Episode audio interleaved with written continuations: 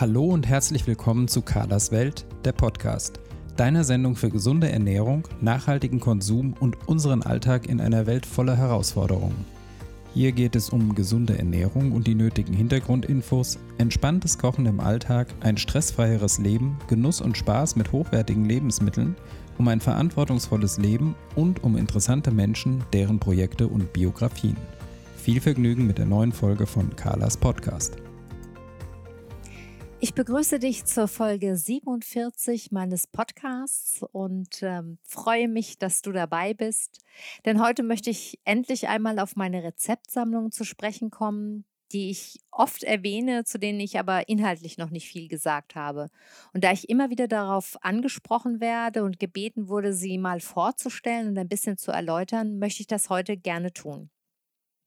Wenn du eine oder vielleicht sogar beide Rezeptsammlungen schon zu Hause hast, dann weißt du, worum es darin geht, nämlich um eine zuckerfreie, getreidefreie und hülsenfrüchtefreie Ernährung, die unseren Darm entlastet und die dazu geeignet ist, bei der Therapie bestimmter Erkrankungen im Darm Hilfestellung zu leisten, damit der Darm sich beruhigen und regenerieren kann. Ja, wie sind diese Rezepte entstanden oder vielmehr, wie ist die Idee zu diesen Rezepten entstanden? Das Konzept hinter der Auswahl und der Zusammenstellung der Lebensmittel, das ist nicht mein eigenes, sondern es basiert auf den Ernährungsempfehlungen der KPNI. Das ist die klinische Psychoneuroimmunologie. Und ich werde dir dazu auch nochmal einen Link in die Shownotes setzen, dann kannst du dir das anschauen, worum es da geht. Kurz gesagt ist die KPNI laut ihren eigenen Statuten eine fachübergreifende Wissenschaft, die sich mit den komplexen Zusammenhängen zwischen Gesundheit und Krankheit beschäftigt, beziehungsweise den verschiedenen ineinandergreifenden Systemen des menschlichen Körpers.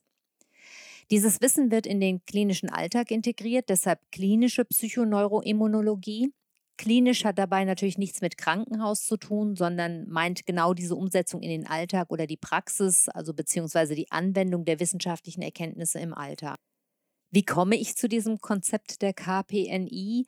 Das hat damit zu tun, dass ich mich nach den Richtlinien der KPNI durch die SPT-Edukation habe zertifizieren lassen. Das heißt, ich habe dort meine Ernährungsberaterausbildung gemacht. Die SPT-Edukation ist das Ausbildungsorgan der KPNI. Ja, und dort habe ich, wie gesagt, meine Ausbildung zur Ernährungsberaterin gemacht. Äh, durch die SPT-Edukation bin ich äh, zertifiziert und ich war dazu zu dieser Ausbildung zu zwei mehrtägigen Ausbildungsmodulen, einmal in Salzburg und später in Frankfurt und habe mich dort sehr intensiv mit dem Thema Ernährung und Stoffwechsel auseinandergesetzt. Diese Wahl der Ausbildung habe ich damals sehr bewusst getroffen, weil mir das Konzept der KPNI sehr gut gefällt, weil es sehr umfassend ist, ich das ähm, Konzept für schlüssig und sehr fundiert halte und weil sich dort die Menschen einfach intensiv und mit sehr viel Liebe und Akribie mit der Frage beschäftigen, welche Schlüsse man aus, aus wissenschaftlichen, medizinischen und biologischen Erkenntnissen für den Alltag unserer Ernährung ableiten kann. Aus verschiedenen Gründen, das wird jetzt, glaube ich, hier zu weit führen und das Ganze auch sprengen, das hier im Detail auszuführen, aber aus verschiedenen Gründen basieren die Ernährungsempfehlungen der KPNI darauf, dass bestimmte Nährstoffe oder Lebensmittel für unseren Darm eher schädlich sind vor allem deshalb, weil sie zum Teil heftige Entzündungsreaktionen hervorrufen können, die in der Folge dann zu einer Schädigung der Darmwand, zu einer Schädigung des Mikrobioms und gegebenenfalls auch zu einer Darmlässigkeit, Durchlässigkeit, also dem sogenannten Leaky Gut führen können und auch zu anderen Erkrankungen. Das Wörtchen können ist mir in diesem Zusammenhang sehr wichtig zu betonen, denn wie du weißt, gibt es in der Ernährung viele Ansätze und viele Theorien. Und was theoretisch möglich ist, heißt dann nicht immer, dass es in der Praxis dann auch genauso eintritt. In meiner Ausbildung habe ich gelernt, dass Ernährung und Stoffwechsel extrem komplex sind, aber ich glaube fest daran, dass die Ernährung, also das, was wir alle täglich in unseren Körper reintun oder hineingeben auch eine Wirkung haben muss. Alles andere wäre äh, absurd. Und viele von uns erleben es ja auch am eigenen Leib, wie man sich fühlt, wenn man sich relativ gesund ernährt und was mit dem Körper passiert, wenn man kurzzeitig oder längerfristig die Zügel loslässt. Nun kann man über die Schädlichkeit bestimmter Lebensmittel sicherlich heiß diskutieren und es ist sicher auch immer eine Frage, in welcher Dosis man sie zu sich nimmt, aber trotzdem sind die Empfehlungen der KPNI, jedenfalls das, was ich bei meiner Ausbildung darüber gelernt habe, extrem gut nachvollziehbar, erklärbar und belegbar und sie decken sich zudem auch mit vielen anderen Ernährungsempfehlungen. In der Basis geht alles auf die Idee zurück, den Menschen so zu ernähren, wie er es von seiner Art her braucht, also in gewisser Weise ähm, artgerecht zu essen, könnte man sagen. Und das heißt, dass man sich also die Entwicklung des Menschen, auch die Entwicklung des menschlichen Darms ganz genau ansieht und dass man sich dann überlegt, was der Mensch ähm, immer schon als Nahrungsmittel zu sich genommen hat, also ähm, für welche, welche Nahrungsmittel für ihn eher ein Gewinn sind und welche eher verträglich für ihn sind, einfach weil der Darm daran gewöhnt ist und welche nicht. Und grob vereinfacht sind die schlecht oder unverträglichen Lebensmittel in der Theorie der KPNI vor allem Zucker, Getreide, Hülsenfrüchte, Milchprodukte und Vierbeinerfleisch. Von Zucker, Getreide und Milchprodukten hast du bestimmt auch schon anderswo gehört, dass die kontrovers diskutiert werden dass Zucker problematisch ist, ist inzwischen auch wirklich im Mainstream relativ klar angekommen. Und du kannst dir das auch immer anschaulich daran erklären, dass es Zucker eben noch gar nicht so lange gibt. In der Natur kommt der ja nicht als Rohstoff vor, sondern ist an Gemüse oder Obst gebunden. Und für die breite Masse erschwinglich wurde weißer Zucker, wie wir ihn kennen, erst so um das Jahr 1800 herum, als die ersten Zuckerrübenfabriken entstanden.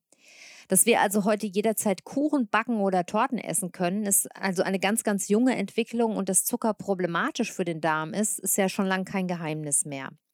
Der Konsum von Zucker hat ja einfach in unserer Gesellschaft mittlerweile einfach überhand genommen. Das heißt, Zucker ist in allen möglichen Lebensmitteln enthalten, wo man ihn auch gar nicht vermutet. Also in vielen industriell hergestellten Produkten ist er per se enthalten. Natürlich re erst recht in allem, was äh, du an süßen Dingen kaufen kannst, seien das jetzt irgendwelche Süßigkeiten wie Gummibärchen oder Eis, aber natürlich selbstverständlich auch in Kuchen und Torten und all dem brauche ich dir nicht zu erklären, was wir so besonders gerne mögen und gerne essen. Also wir essen wahnsinnig viel Zucker. Wenn man sich die Zahlen anguckt, dann ist das einfach gigantisch.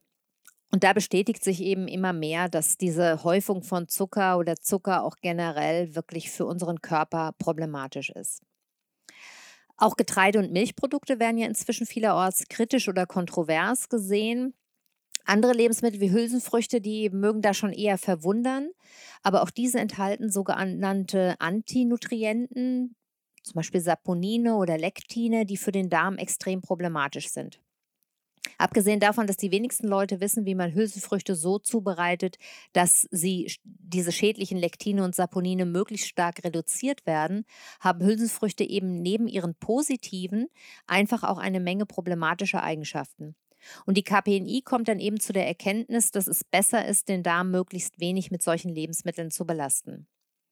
Beim Getreide ist es ganz ähnlich. Der Mensch isst erst, seit er Ackerbau betreibt, und das ist im Vergleich zu seiner langen Entwicklungsgeschichte eben nur eine relativ kurze Zeit, Getreide. Ob der Darm sich bereits an den Konsum von Getreide gewöhnt hat und unter welchen Bedingungen man Getreide so zubereiten kann, dass es möglichst wenig Schaden anrichtet, das wäre jetzt auch wieder eine Folge für sich wert. Die KPNI jedenfalls sieht den Konsum von Getreide sehr kritisch. Manche von euch werden jetzt sagen, dass das Konzept so ein bisschen an Paleo erinnert und das stimmt auch. Allerdings schränkt KPNI noch ein bisschen weiter ein, denn im Gegensatz zu Paleo sieht die KPNI Vierbeinerfleisch sehr problematisch und rät eher zum Konsum von Fisch, Eiern und Geflügel, weil das die ursprüngliche artgerechte Ernährung des Menschen war. Fleisch von Vierbeinern stand eher selten auf dem Speiseplan.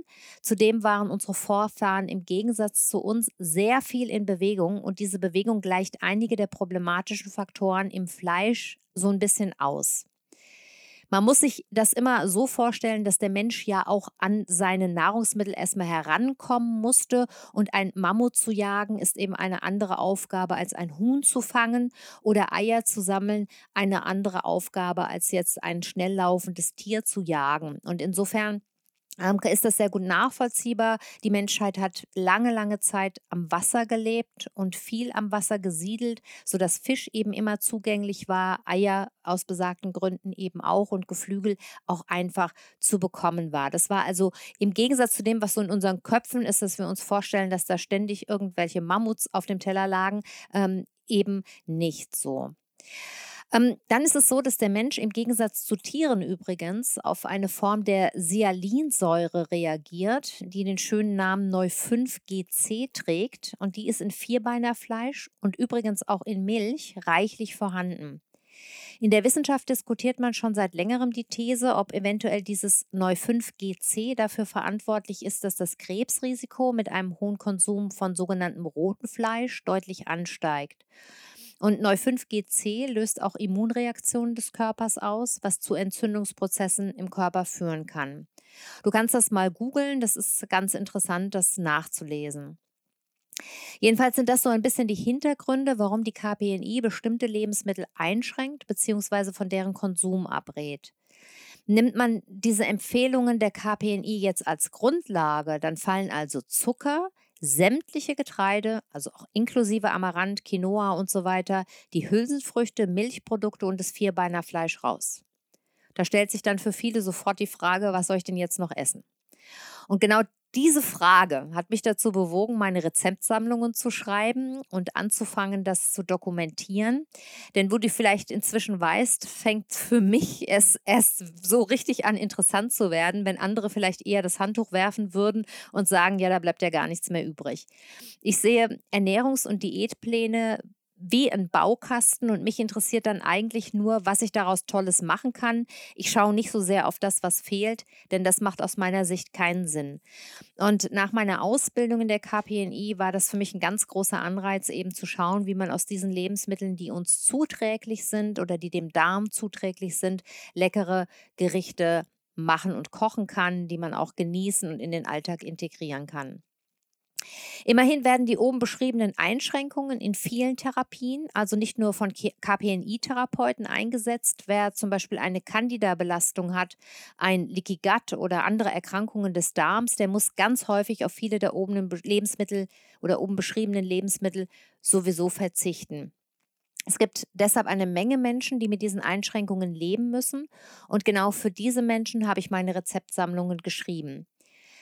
Im therapeutischen Kontext ist es das Ziel, eine Weile konsequent darmfreundlich und so zu essen, wie es unsere Vorfahren getan haben, um den Darm, das Mikrobiom, die Schleimhäute zu regenerieren. Eine zucker- und getreidefreie Ernährung ist aber auch erforderlich, wenn zum Beispiel, wie schon gesagt, eine Candida-Infektion behandelt werden soll und sie ist übrigens auch hervorragend geeignet, um gezielt Gewicht zu verlieren. Aber was ist jetzt mit dem Alltag, sozusagen nach der Regeneration? Wenn das Therapieziel oder das Wunschgewicht erreicht ist. Fakt ist, dass bei einer Rückkehr zu alten Essgewohnheiten sich in den meisten Fällen auch die alten Probleme wieder einstellen werden. Insofern muss das Konzept dann so angepasst werden, dass es im Alltag weitgehend beibehalten werden kann. Auch das geht am besten in Absprache mit dem behandelnden Therapeuten, denn jetzt gilt es herauszufinden, welche Menge an Ausnahmen möglich sind und welche Lebensmittel, auf die man während der Therapie verzichtet hat, in kleinen Mengen vielleicht auch wieder möglich bzw. verträglich sind. Aus eigener Erfahrung kann ich auch hier nur wieder sagen, dass, dafür, dass es dafür keine Pauschalrezepte gibt, dass man wirklich sehr, sehr individuell schauen muss und dass die Sache auch vorsichtig angehen muss. Viele Klienten fragen mich, ob ich mich im Alltag selber dauerhaft so streng ernähre. Und bei mir ist die Antwort ein klares Jein. Da ich eine Fructoseintoleranz habe und die KPNI-Ernährung extrem gemüsebasiert ist, muss ich ein bisschen jonglieren. Es gibt Zeiten, da vertrage ich mehr und Zeiten, da vertrage ich nicht so viel Gemüse. Und ich muss dann zum Teil auch auf andere Lebensmittel ausweichen und Kompromisse machen. Milchprodukte versuche ich auf ein Minimum zu reduzieren und Vierbeinerfleisch esse ich persönlich höchst selten dann, und dann immer mit sehr viel Bedacht. Fisch, Eier, Geflügel gibt es bei mir regelmäßig. Ich schaue also schon, dass ich so viel wie möglich vom KPNI-Konzept in meinen persönlichen Alltag integriere. Aber auch ich bin nicht perfekt und es gibt sogar Zeiten, in denen eine Menge aus dem Ruder läuft und spätestens, wenn ich dann merke, dass Kuchen wieder zu einer Selbstverständlichkeit geworden ist, pfeife ich mich zurück und schaue, dass ich wieder mehr auf mich achte. Und dann kann es durchaus sein, dass ich monatelang keinen Zucker anrühre und auch auf andere Dinge vollständig verzichte. Ich achte also sehr darauf, dass es meinem Darm gut geht, habe aber gelernt, dass es auch dazu gehört, dass ich auf meinen Körper höre und schaue, was mir gut tut und was nicht. Was mir ganz wichtig ist zu sagen, wenn Klienten auf diese Art der Ernährung umsteigen, also so wie oben beschrieben, mit dem Verzicht auf Zucker, auf Getreide, auf Hülsenfrüchte, auf Vierbeinerfleisch und so weiter, dann ist oft erstmal Frust und Ratlosigkeit angesagt. Und oft muss man anfangs auch noch ein paar Kompromisse machen, damit man überhaupt die Kurve kriegt. Ich habe aber so oft erlebt, dass sich das nach ein paar Tagen von selber legt und sobald sich die ersten Erfolge einstellen und man sich plötzlich sehr viel wohler fühlt, ist die Motivation auch größer. Übrigens ist meine Erfahrung, dass man mit der Umstellung auf diese Art der Ernährung ich glaube, ich habe es vorhin schon mal erwähnt, auch sehr gut an Gewicht verlieren kann. Deshalb ist das auch für alle einen Versuch wert, die ein paar Pfunde loswerden wollen und auch dauerhaft im Alltag ihr Gewicht regulieren möchten. Wichtig ist mir aber, dass man, wenn man das in Eigenregie macht und über eine längere Zeit sehr gut darauf achtet, dass man sich vielseitig ernährt und gut mit Nährstoffen versorgt ist, damit man keinen Mangel riskiert. Im Zweifel lohnt es sich also immer mal ein Blutbild machen zu lassen und auch wichtige Vitamine und Mineralstoffe mal checken zu lassen. Ich mache das auch und ähm, ich finde, das gehört einfach auch zu einem gesunden ähm, Bewusstsein dazu. Klienten fragen mich auch oft, wie man so ein striktes Ernährungskonzept im Alltag überhaupt durchhalten soll. Und auch da liegt die Antwort für mich in einer Relativierung. Ich bin überhaupt kein Freund davon, Dogmen in der Ernährung durchzupressen und gegen den Widerstand des eigenen Gefühls zu arbeiten. Natürlich muss man manchmal aus therapeutischen Gründen eine Weile streng zu sich sein und vielleicht auch mal eine Zeit sehr strikt auf vieles verzichten, was man mag. Aber Genuss und Lebensfreude spielen übrigens auch in der Theorie der KPNI eine ganz wichtige Rolle für die Gesundheit. Und es kann nicht gut sein, wenn Ernährung dauerhaft stresst.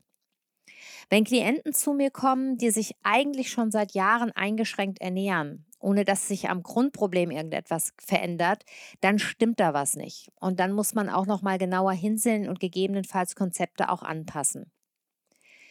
Damit man sich langfristig im Alltag gesund ernähren kann, ist es aus meiner Sicht wichtig, dass man ähm, a das Konzept alltagstauglich gestaltet und B, dass man in der Lage ist, auch mal Ausnahmen zuzulassen, ohne dass man sofort panisch wird.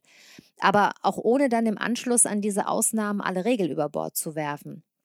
Wenn ich mich praktisch sechs Tage in der Woche gesund ernähre, dann kann ich, wenn ich nicht aus therapeutischen oder gesundheitlichen Gründen immer oder vorübergehend darauf verzichten muss, am siebten Tag auch mal ein Stück Kuchen essen oder mich über ein schönes Sauerteigbrot freuen. Problematisch wird das alles eigentlich erst, wenn die Ausnahmen zur Regel werden, weil man dann eigentlich immer seinem eigenen Ideal hinterherläuft und nie wirklich glücklich wird. Ein vernünftiges Konzept kann also nur darin bestehen, gesunde Ernährung in den Alltag zu integrieren, sie zur Gewohnheit zu machen und sich dann über Ausnahmen nicht den Kopf zu zerbrechen. Ich habe dazu auch inzwischen ein neues Coaching-Konzept konzipiert, wo ich ähm, digital beraten kann. Hier geht es nicht um eine Ernährungsberatung, sondern darum, dass ich ähm, Menschen darin berate, wie sie ihr Ernährungskonzept in den Alltag bringen können und auch ihnen helfe, bestimmte Hürden, die entstehen, zum Beispiel in, der, ähm, in den Kompromissen mit der Familie oder bei der Ernährung im Büro, in der Kantine, auf Reisen und so weiter. Also da einfach für sich alltagstaugliche Lösungen zu finden. Das ist also, wie gesagt, keine Ernährungsberatung im klassischen Sinne, sondern da geht es rein um die Umsetzung in den Alltag. Wenn dich das interessiert, schreibe ich dir dazu die Infos auch gerne nochmal in die Show Notes. Aber zurück zur Rezeptsammlung. Ähm, es gibt grundsätzlich zwei Versionen eine kleine Sammlung mit 40 und eine große Sammlung mit 50 Rezepten. Die kleine Version gibt es nur digital, also als PDF, und die große Version gibt es sowohl als PDF als auch in gedruckter Form. Du findest in beiden Sammlungen jede Menge alltagstaugliche Rezepte für eine Ernährung ohne Getreide, Zucker, Hülsenfrüchte und rotes Fleisch. Und auch die Lieblingsfrage aller Klienten, was man in dieser Form der Ernährung zum Frühstück essen kann, wird dort ausführlich beantwortet. Und du findest solche leckeren Sachen wie Frühstückssalate, Müsli ohne Getreide, Porridge und auch viele Brotrezepte, die ohne Getreide gebacken werden. Bei den Hauptmahlzeiten ist natürlich die ganze Bandbreite vertreten. Da gibt es vegane Rezepte, aber auch Rezepte mit Ei, Geflügel oder Fisch. Süßspeisen und Kuchen in dezenter Menge runden das Ganze ab. Du findest sogar ein Rezept für ein gesundes Früchtebrot und Schokolade und alles natürlich vollkommen ohne Zucker oder Zuckeraustauschstoffe. Es werden ohnehin in diesen Rezepten nur natürliche Lebensmittel verarbeitet und keinerlei Zusätze oder Fertigprodukte. Es ist alles wirklich aus dem zu machen, was man auf dem Markt oder im Bioladen bekommt. Milchprodukte sind in den Rezeptsammlungen sehr, sehr dezent vertreten. Sie komplett wegzulassen, finde ich persönlich schwierig, weil man bei dieser Art der Ernährung, also wenn man auf Zucker, Getreide und Hülsenfrüchte komplett verzichtet und auch auf alle verarbeiteten Lebensmittel verzichtet, Vierbeinerfleisch meidet, wenn man also sehr viel weglassen muss, dann ist man ohnehin schon sehr eingeschränkt. Und deshalb kann es dann durchaus sinnvoll sein, ab und zu mal ein oder zwei Löffel Joghurt oder ein bisschen Käse zu essen, um ein Gericht aufzuwerten. Aber auch Menschen, die keine Milchprodukte vertragen oder essen möchten, können die Rezeptsammlung bedenkenlos wählen, denn Milchprodukte spielen tatsächlich eine absolut minimale und untergeordnete Rolle, sind also nur in ganz, ganz wenigen Rezepten überhaupt vertreten und können dort auch problemlos weggelassen oder ersetzt werden. Die Rezepte sind alle im therapeutischen Kontext erprobt. Viele Therapeuten nutzen ja die Sammlungen für ihre Klienten und die Rezepte sind auch mit viel Sorgfalt recherchiert und mit viel Liebe entstanden und dokumentiert. Ich greife im Alltag oft auf meine eigenen Rezepte zurück. Ich mag zum Beispiel sehr den Salat mit Avocado, Bananen und Hühnchen. Ich liebe aber auch das grüne Humus oder die Pilzpfanne mit Süßkartoffelstampf. Ich mag sehr das sommerliche Fenchelgemüse mit Tomaten und Sellerie oder den Ofenkürbis mit Kürbiskern-Haselnusscreme. Und zur Spargelzeit, die ja jetzt gerade wieder rum ist, essen wir sehr, sehr gern die Austernpilze mit Salbei und weißem Spargel, aber auch Aubergine mit Austernpilzen und Ofenkartoffeln gibt es bei uns ganz häufig. Absolute Favoriten von mir sind das Kokoshuhn mit Pfirsichen, die Thai-inspirierte Hähnchen-Gemüsepfanne und der gebeizte Lachs, weil ich einfach auch sehr, sehr gerne rohen oder gebeizten Fisch esse. Die Brotvarianten ohne Getreide stehen ebenfalls regelmäßig auf meinem Speiseplan und äh, die sind auch absolut gäste- und familientauglich, also werden immer sehr, sehr gut angenommen. Insofern siehst du vielleicht schon, dass ich bei der Konzeption dieser Rezeptsammlung nicht nur die Menschen im Blick hatte, die ihren Darm therapieren möchten, sondern wirklich auch diejenigen, die im Alltag einfach gesund leben möchten. Wenn du das Interview mit Malte Rubach aus der Folge 46 gehört hast, dann weißt du spätestens jetzt, dass es sehr, sehr schwierig ist, in der Ernährung allgemeingültige Empfehlungen zu geben. Auch wenn wir gerade aktuell erleben, dass von Wissenschaftlern verlangt wird, dass sie allgemeingültige Aussagen machen, so ist es eben gerade nicht das Wesen der Wissenschaft. Denn dies liegt nun mal darin, dass man einmal gefundene Erkenntnisse ständig wieder auf den Prüfstand stellt und hinterfragt. Und so ist es eben auch in der Ernährung. Was der eine für richtig erachtet und durch Studien belegt glaubt, das stellt ein anderer wieder in Frage und es kommt zu einem im besten Falle guten Diskurs, aus dem dann immer wieder neue Erkenntnisse hervorgehen. Insofern glaube ich auch fest daran, dass man in Sachen Ernährung immer sehr individuell schauen muss und auch gerne Konzepte hinterfragen darf. Trotzdem habe ich versucht, mit meinen Rezeptsammlungen eine gute Basis zu schaffen, die dann jeder auch nach seinem eigenen Verständnis aus- und umbauen kann. Meiner Erfahrung nach lohnt es sich, diese Art der Ernährung einfach mal auszuprobieren und auch zu schauen, wie du dich damit fühlst.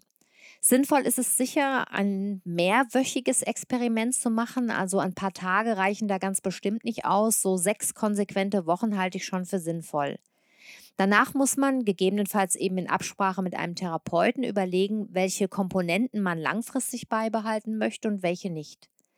Wer allerdings einen kranken Darm hat oder aus anderen therapeutischen Gründen auf die zucker- und getreidefreie Ernährung umsteigt, der muss sicherlich mit einer sehr viel längeren Zeitspanne rechnen, denn es dauert eine gute Weile, bis sich der Darm vollständig regeneriert und selbst danach macht es, wie schon erwähnt, wenig Sinn, zu der Ernährungsweise zurückzukehren, die den Darm krank gemacht hat. Und mein, manch einer muss vielleicht tatsächlich auch sein ganzes Leben lang bestimmte Lebensmittel meiden oder massiv einschränken. Aber auch damit lässt sich genussreich und ohne Frust leben, davon bin ich absolut überzeugt. Die Frage, wann und wie schnell man nach einer Ernährungsumstellung Ausnahmen machen kann, wird übrigens häufig gestellt und deshalb lohnt es sich vielleicht, das nochmal aufzugreifen. Meine Antwort ist immer, dass das sehr stark vom Einzelnen abhängt. Ich kenne Klienten, die mit Ausnahmen problemlos klarkommen, die zum Beispiel nach sechswöchiger konsequenter darmgesunder Ernährung einmal ein Eis essen gehen und dann wieder wochenlang streng sind. Andere bringt das eine Eis oder das Stückchen äh, Kuchen vollkommen aus dem Konzept und sie brauchen Tage und manchmal sogar Wochen, bis sie überhaupt wieder einigermaßen im Rahmen sind. Deshalb ist meine Empfehlung immer, Ausnahmen so lange wie möglich rauszuzögern und dann auch sehr genau zu gucken, welche Konsequenzen die Ausnahme hat, ob man damit gut umgehen kann oder eher nicht. Es gibt auch Menschen, die mit Ausnahmen einfach gar nicht zurechtkommen und die dann oft sehr viel besser zurechtkommen, wenn sie konsequent bleiben und keinerlei Ausnahmen machen. Ich habe im Übrigen die Erfahrung gemacht, dass man nach kurzer Zeit in der darmfreundlichen Ernährung so im Thema ist, dass man eigentlich Zucker und Getreide so gut wie gar nicht mehr vermisst. Und deshalb ist es durchaus möglich, auch vollkommen ohne Ausnahmen zu leben. Wer in therapeutischem Kontext die Ernährung umstellt, sollte geplante Ausnahmen ohnehin immer mit dem Therapeuten besprechen, das ist klar, denn je nach Therapieziel und zugrunde liegender Problematik können Ausnahmen natürlich auch sehr heftige Folgen haben. Du findest ausführliche Beschreibungen zu den Rezeptsammlungen und auch eine Bestellmöglichkeit auf www.darmfreundlich-essen.de. Und interessierte Therapeuten finden dort übrigens auch Informationen zu Sonderkonditionen und zu Kooperationsmöglichkeiten, denn wir arbeiten natürlich gezielt auch mit Therapeuten zusammen, die ihren Klienten die Sammlungen zur Verfügung stellen möchten. Last but not least besteht für dich auch jederzeit die Möglichkeit, in einem digitalen Coaching mit mir die Sammlungen zu besprechen. Das habe ich ja schon vorhin mal erwähnt. Dann auch Alternativen zu entwickeln oder alternative Ideen zu entwickeln, sie auf deinen Bedarf hin anzupassen oder auch darüber zu sprechen, wie du sie in deinen persönlichen Alltag integrieren kannst. Auch Infos dazu findest du in den Folgennotizen oder eben auf www.darmfreundlich-essen.de, dort dann unter dem Menüpunkt Coaching. Ja, und immer wieder werde ich gefragt, ob es weitere Sammlungen geben wird. Dazu kann ich nur sagen, dass die Erstellung und Entwicklung dieser Rezeptsammlungen inklusive Fotos und Layout extrem aufwendig und zeitintensiv sind, sodass das nichts ist, was ich einfach mal so nebenbei aus dem Ärmel schütteln kann. Bis so eine Sammlung veröffentlicht werden kann, vergehen locker zwei Jahre. Mein persönliches Thema ist, wie vorhin schon erwähnt, ja die Fructoseintoleranz. Und nachdem ich selber als Betroffene festgestellt hatte, wie schwierig es ist, Rezepte für die Karenzzeit zu finden, bin ich im Moment dabei, das darf ich schon verraten, eine Rezeptsammlung zu diesem Thema zu schreiben. Die wird dann zwar von den Zutaten her anders aussehen als die bisherigen Sammlungen, trotzdem gibt es bestimmte Basismerkmale, die ich auch in meiner eigenen Ernährung konsequent durchhalte und die sich dann auch in dieser Rezeptsammlung wiederfinden werden. Wenn du meine Rezeptsammlungen noch nicht kennst und jetzt Lust bekommen hast, sie auszuprobieren, dann habe ich noch einen Rabattcode für dich, den ich auch in die Shownotes stellen werde. Der lautet Podcast Folge 47 und du bekommst mit diesem Rabattcode 15% Rabatt auf die gedruckte Rezeptsammlung. Falls du Fragen zu den Rezeptsammlungen hast, die hier nicht beantwortet wurden, dann kannst du mir immer gerne eine E-Mail schicken an info@darmfreundlich-essen.de. Die Kontaktdaten stelle ich auch nochmal in die Shownotes. Ich wünsche dir eine gute Zeit, bleib gesund und pass auf dich auf. Deine Carla.